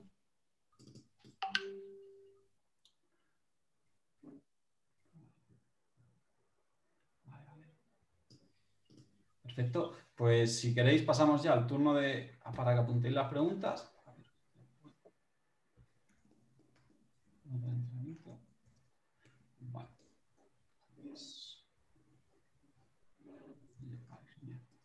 Pues apuntarlas, al final apuntarlas por el chat y, vamos contestando, ¿vale? Si queréis utilizar aquí para... Mientras que vais apuntándonos nuevas, sí que es verdad, Guti, que en la parte final es donde más ha habido preguntas de dónde sacas esto, cómo podemos invertir en, en ello, eh, o sea, muchos apasionados y fans. Eh, en primera persona de, este proyecto que tenéis. Entonces, si puedes eh, profundizar un poquito más en qué es el proyecto, eh, de dónde sacáis todo esto y vale, os, han buscado la web no la han encontrado. vale, os profundizo más ahí, pero no, claro, es que no sacamos web. Estamos como, yo creo que somos unos frikis de recursos humanos que nos olvidamos que las empresas tienen que tener webs y hacer clientes y tal, ¿no? Entonces nos, hemos venido arriba. Em, os cuento, os contaría mucho, pero hay, una limitación para mí, que es que si nos centramos mucho aquí, vamos a perder el foco de lo que podéis hacer mañana en vuestra empresa. Entonces, eh, vamos a meternos ahí, pero limitamos para que también haga espacios porque me gustaría que mañana podréis podáis hacer algo diferente y esto es muy exploratorio. Eh, vamos a ver, así muy en resumen. Hemos, hemos cruzado teorías de la self-determination, de autodeterminación, y hemos pillado eh, tres estudios de Harvard de los 70 donde analizan los puestos de trabajo de las personas. Los puedo buscar. Hemos pillado un par de libros que son muy... Hemos pillado... Este. Hemos pillado un par de libros flipantes. Este es uno de ellos. Why We Do What, Why We Do What We Do. Impresionante sobre eh, comportamiento de las personas y aplicado al, entorno laboral. Hay una parte de las fábricas, es que tenéis que ser muy frikis para entrar aquí, ¿sabes? Hay una parte de la motivación de los obreros en la Unión Soviética que os va a romper. A mí me, me flipó. es como cómo se motiva una persona en un ambiente comunista soviético. Entonces, claro, de aquí sacamos muchas locuras y lo que creamos fueron assumptions, presunciones, ¿no? En base a todos los estudios. Tratamos de no inventarnos absolutamente nada. Es decir, todo está escrito. Lo que tenemos es que modelizarlo, ¿no? Entonces, esto es una buena forma de empezar. Y después, self-determination, la teoría de autodeterminación. Hay miles de autores que la han reexplicado, lo que queráis ahí. Después hay dos, tres estudios de Harvard, eh, los enganchamos por la Harvard Business Review, Harvard Review es oro, pero de los 70. En los 70, tanto el ejército americano como la Royal Navy invirtió todos los test que usáis, los que estáis en recursos humanos, de 16PF, los Mayer Bridge, los DISC, los no sé qué, todos los test típicos que usamos son de la misma época. Son de, es que me voy a ir por otro lado, pero son de cuando, cuando la mujer se incorpora, bueno, cuando hay el, esfuerzo de guerra americano, la mujer se incorpora al mundo laboral por primera vez, ¿no? Entonces, eh, imaginaos, eh, había X, X personas eh, para trabajar y de repente se duplica, porque todas las mujeres pasa, pasáis a, a, acceder al mundo laboral, ¿no? Entonces, ahí hay un montón de estudios de, vale, ahora tenemos mucha fuerza trabajadora, ¿cómo organizarla, ¿no? Y ahí en los 70, sobre todo Royal Navy y el ejército americano, empezaron a invertir eh, cantidades ingentes en estudios de comportamiento humano. Y, ahí tenéis oro, oro puro. Eh, Bridge, la base de todos los test de, motivacionales y de behavior que estamos usando. Después en, el curso de People Analytics hacemos un día que yo no sé cómo lo aguantáis, que son cinco horas de Understanding People. Y es entrar a cañón en, todas las diferentes capas que hay en, en, el comportamiento humano y cómo las disgregamos, porque cuando me estoy yendo. Porque cuando se, una persona tenéis un problema con, un trabajador, lo peor es que hacemos el efecto bola de nieve y parece que todo es lo mismo. Entonces tenemos que saber disgregar las capas que hay y qué diferentes casuísticas están viendo. Por ejemplo, la persona no, está, no, no, no, hay encaje cultural con los valores de la compañía, eh, no, tiene eh, behavior a nivel de, en el entorno que percibe, no se comporta de la misma, de la misma, de la misma forma. Eh, skills, no tiene skills necesarias para ese puesto, skills técnicas. Entonces, bueno, lo que hemos es disgregado sobre todo parte behavior, empezad por aquí. Perfecto. Una pregunta que va más justo en línea con lo que querías seguir es cómo empezamos con Google Analytics en empresas más tradicionales, muy orientadas a payroll. Vale, muy orientadas a payroll. Payroll es lo más cercano a People Analytics que tenéis, porque es donde los datos más estructurados están, porque no os la podéis jugar a pagar mal. Entonces, ahí hay datos muy bien organizados. La gestoría que tenéis los organiza bien. Tienen el típico, bueno, lo tenéis, estáis el A3, en España el A3 está el 90% de las empresas, de las gestorías. Y ahí organizan muy bien. Empezad por ahí. Ahí tenéis oro ya. Tenéis posiciones, tenéis salarios, tenéis fechas de incorporación, tenéis, empezad a jugar. Es decir, eh, metedlos en un, Excel, metedlos en Power BI y empezad a sacar. Eh, hay una parte que es despertar esa parte de la mente, no sé dónde estará, pero que os permite ver cosas diferentes. Y esa solo la despertáis enfrentándoos a datos. O sea, los que estáis en perro, empezad por ahí, depende el acceso limitado que tengáis a otros datos, ¿no? Pero esas, en, esa, en esa ecuación de diferentes em, herramientas que tenéis, Payroll está en la que llamábamos HCM, HIRS, ¿no? que tenéis información básica del empleado.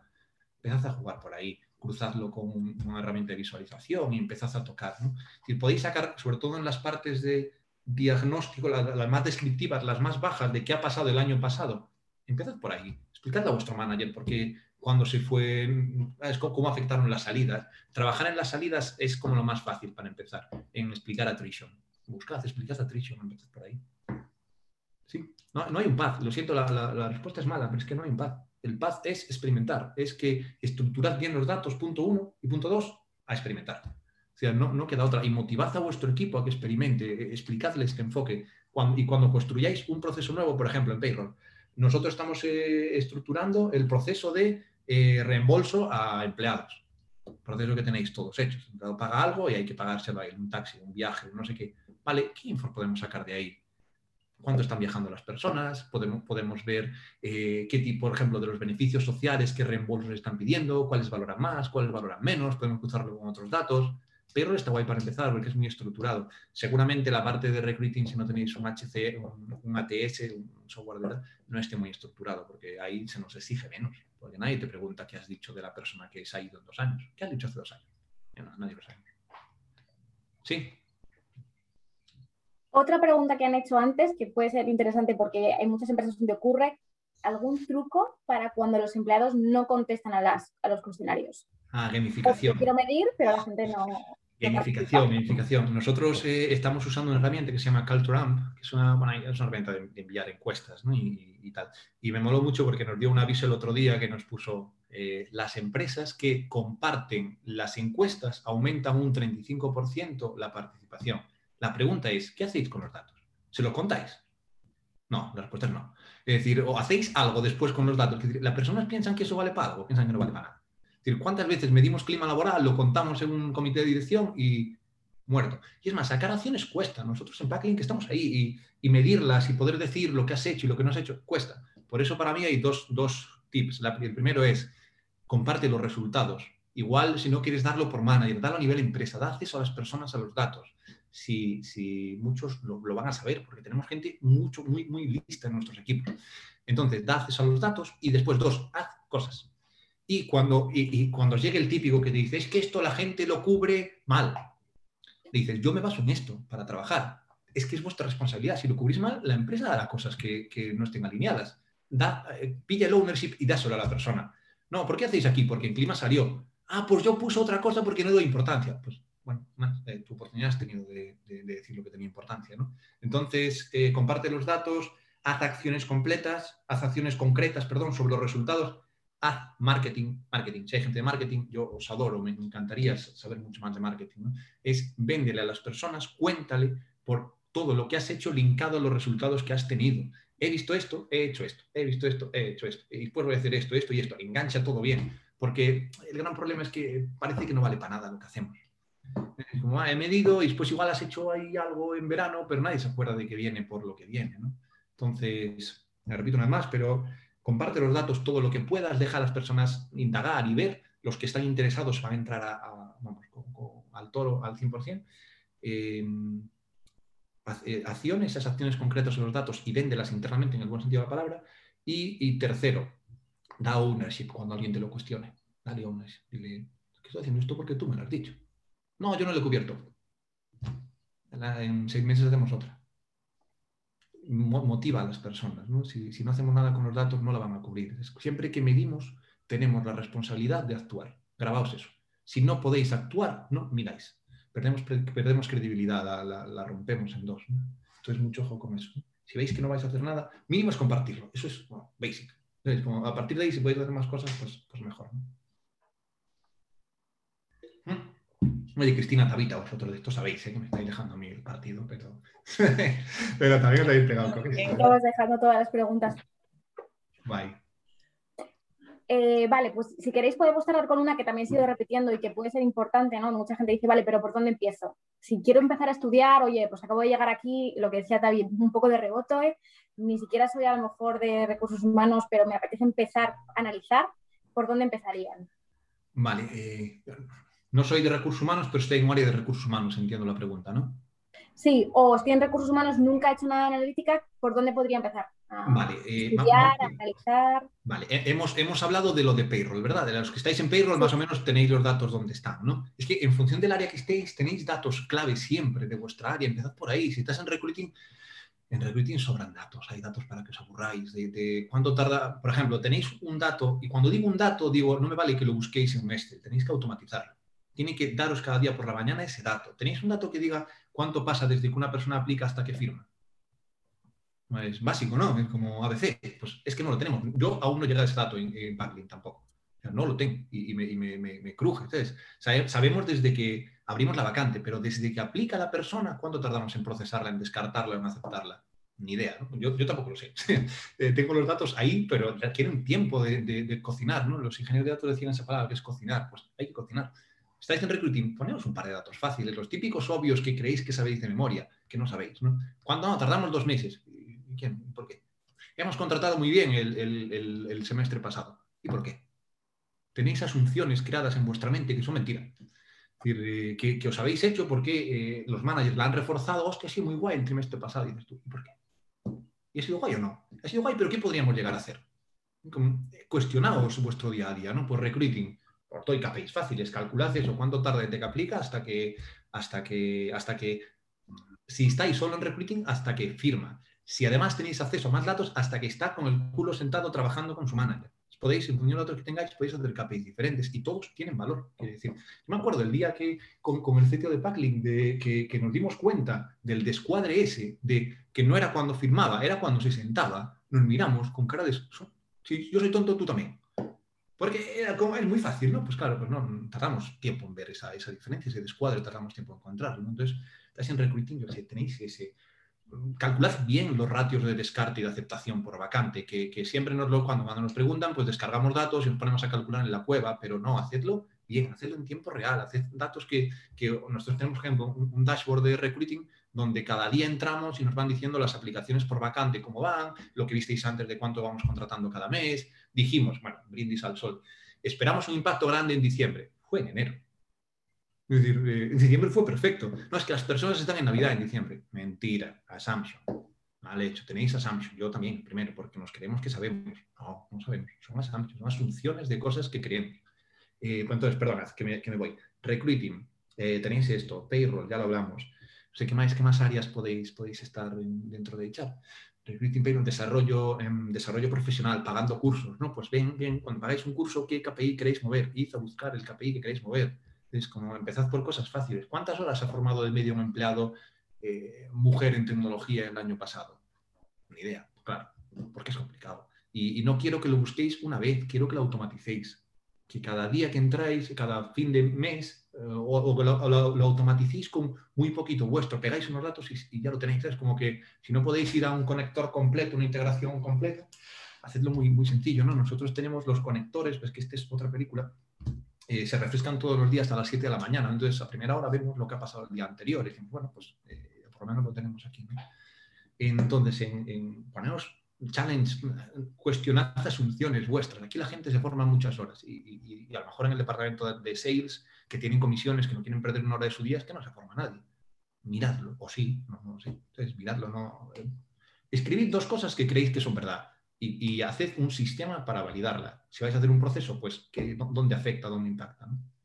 Sí, ¿qué más, eh, Cristina, qué más áreas o puede haber? Yo ahí también eh, me gustaría también decir que la parte de lectura, para gente que no esté nada habituada, pues eh, hay un mogollón de libros tanto de People Analytics como de People en general, cada vez hay más publicaciones, existen grupos en LinkedIn. Nosotros como de HeroCamp hacemos muchas publicaciones de, de este tipo de temáticas y, creamos debate, o sea que, que, ahí os invito a que ese tipo de, de publicaciones las sigáis y luego muchas veces eh, los que ya estáis dentro de People en compañías, eh, cada uno tenemos una problemática y a veces es escuchar un poco cuál es la problemática que se te repite más o las explicaciones que más te piden. Si te dicen, oye, es que estamos yendo muy lentos en recruiting, pues párate y dice, vale, voy a medirlo, voy a ver si realmente estamos yendo lentos o simplemente es que ellos consideran que somos lentos y, dónde están los stoppers. Y al final si eso lo mides y luego lo presentas, vas a ganar. Entonces, eh, también va a depender mucho del momento en el que estéis y de dónde vengan vuestras problemáticas.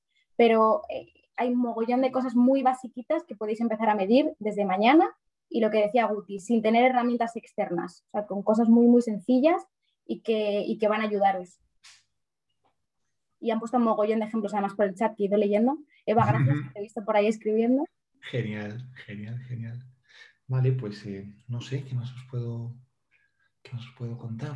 Así como vivencias o cosas. Para mí lo que, lo que más me, cada día lo que más me pasa es lidiar con frustración. ¿no? preparaos para eso, porque no, no salen, las cosas no salen. El Excel te putea cada día un poco. Que las fechas al revés, todo el informe mal, automatizado mal. Como, preparaos para esto. Un proceso de aprendizaje tiene el típico valle, ¿no? De entras ahí con un super hype de, wow, esto es la hostia, y de repente, boom, para abajo, es como no sale nada, no ves la luz. No va a ningún lado y tengo que hacer no sé qué. Y después al final empiezas a subir y, empiezas a decir, ah, vale, pues ya he empezado a cuadrar todo y ya sacas cosas. Entonces, preparaos mentalmente para ese, para ese proceso. ¿no? Eh, y bueno, a mí me ayuda mucho tener buenos conocimientos de Excel. Si no los tenéis, podéis empezar por ahí. va, no, puedes hacer lo que no sabes que se puede hacer. Entonces, si no sabes cómo funciona un buscar V en un Excel, pues eh, no puedes relacionar datos. Entonces, eh, empezad por, podéis empezar por ahí. Si alguien no, no se bien con el Excel, no le tengáis miedo. Hay cursos online, YouTube, mm, a, a montones, gratuitos empezad por ahí, os va a ayudar a entender, a entender los datos, os va a ayudar a acercaros a equipos de tecnología, no, no tengáis miedo a esa parte, es muy exploratoria y, está muy guay. Entonces podéis empezar por ahí. Sí.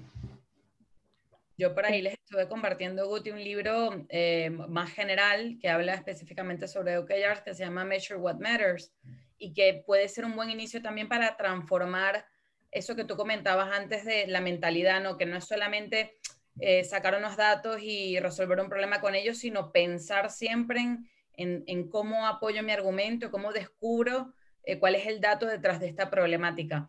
Y por añadir algo de lo que no, se ha hablado, es que yo cuando empecé con el tema de data, eh, agarré tal hype, ¿no? Tal que me convertí en una persona, vamos a decir, data driven, ¿no? Era como, si me venías a hablar de algo y no había dato detrás, era como, mm, eso no existe.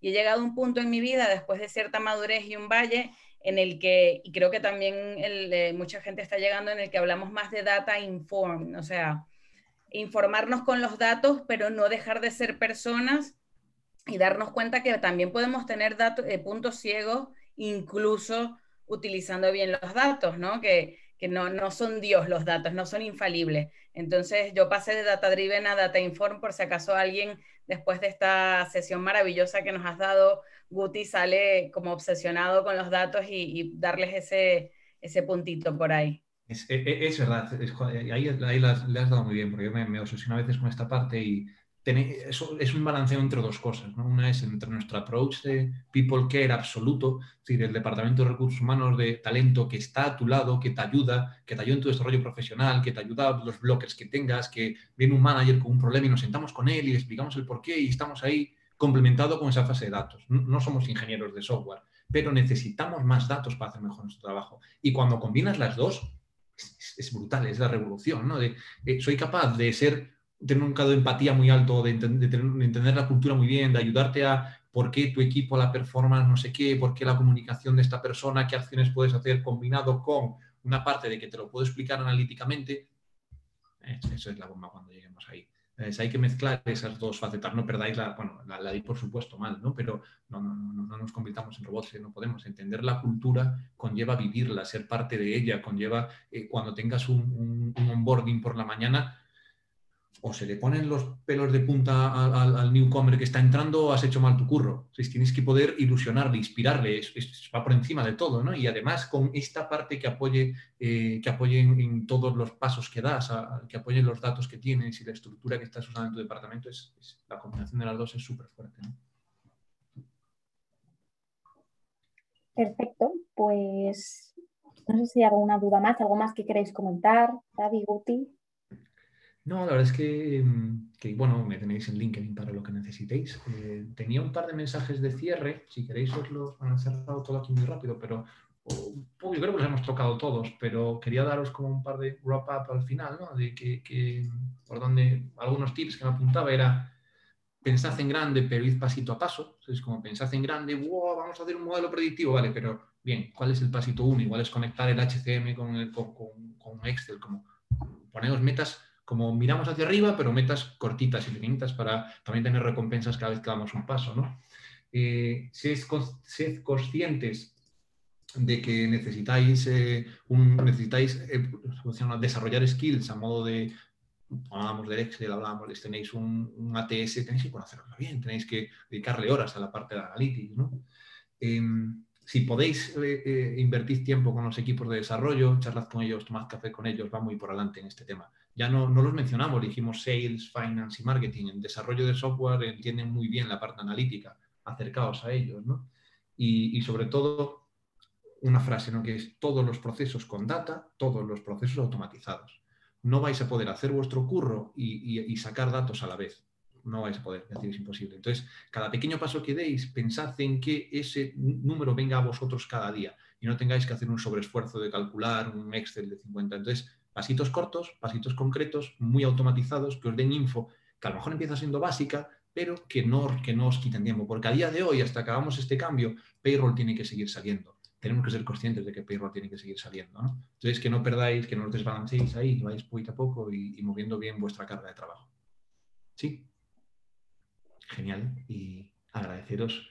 Sois unos héroes y heroínas. Estar aquí a las ocho y media conmigo y con Tabita y con, y con Cristina una tarde es para daros un aplauso, ¿no? O sea que agradeceroslo mucho, que os lo creáis, que de verdad que sois parte de este cambio, sois el Departamento de Recursos Humanos que va a venir, vamos a ir ahí, es como ese CEO que va a flipar, va a flipar con todos vosotros y todos vosotros, ¿no? Entonces esa parte aspiracional, creérosla, es decir, ese rol de recursos humanos que tramitamos la contratación, que, que nos han dicho desde otro lado, no, porque cada vez vamos a tener más fuerza para demostrar que no. O sea, creéroslo y, y empezad a jugar con eso en mente. ¿Sí?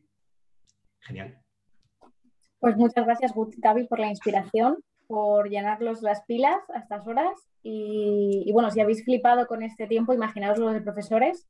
Salías con la cabeza loca, os lo digo por experiencia propia. Así que os animo a todos también a, a, a echarle un ojo al curso, porque sin duda que es muy, muy productivo y sales con un mogollón de cosas nuevas. Y, y nada, tomamos eh, nota de que desde luego este tema os ha encantado, así que próximos webinars seguro que también habrá eh, en, este, en este sentido. Veremos un poco qué habéis dicho también de otros temas que también os pueden interesar para también cogerlos y la idea es esto, crear espacios como este eh, donde podamos compartir, donde eh, todos somos seres y colegas de, de lo mismo y, y, bueno, pues poder compartir espacio, opiniones y, y, nada, daros las gracias porque la participación ha sido súper alta, el chat ha estado muy, muy alto y, y poco más que deciros, daros las gracias enorme, gracias mayúsculas y exclamaciones a todos.